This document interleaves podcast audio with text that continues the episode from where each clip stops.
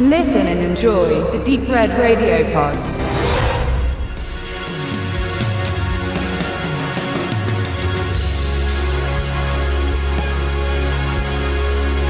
Es ist dieser schreckliche Traum, den Connor immer wieder des Nachts wach werden lässt. Auf dem Friedhof, an der kleinen Kapelle, die nicht weit von seinem Zimmerfenster steht, bricht die Erde auf. Seine Mutter fällt in den Abgrund. Er kann sie noch packen, aber es ist jedes Mal vergeblich. Connor verliert sie. Sein Albtraum nährt sich aus seinem Alltag. Seine Mutter hat Krebs und er lebt mit ihr allein in einem Haus, in dem er sich um alles kümmern muss. Er macht es auch gerne und reagiert voller Zorn auf jeden, zum Beispiel seine Großmutter, die ihn von ihr losreißen will.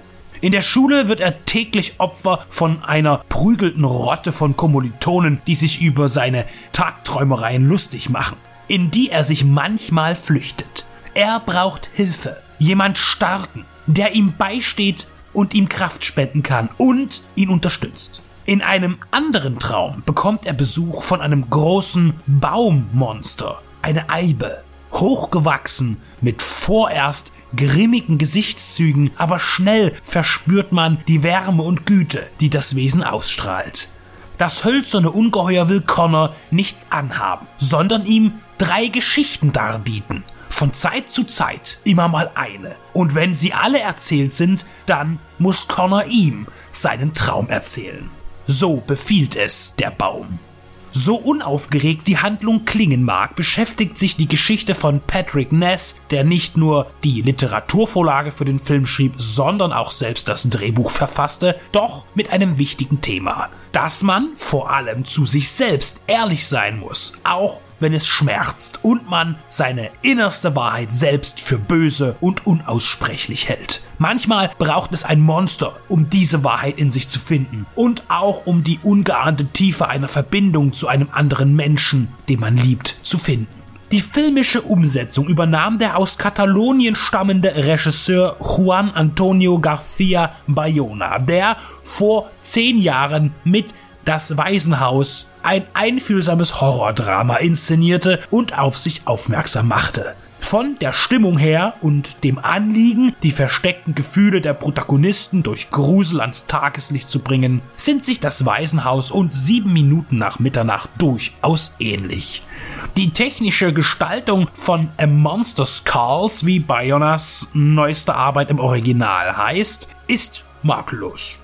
Der am Computer entworfene Geisterbaum ist detailreich animiert und die Geschichten, die er erzählt, werden als Trickfilm sehr ansprechend und in einem frischen Stil dargestellt. 2018 erscheint als nächstes übrigens Bayonas erste Blockbuster-Arbeit Jurassic Park Fallen Kingdom.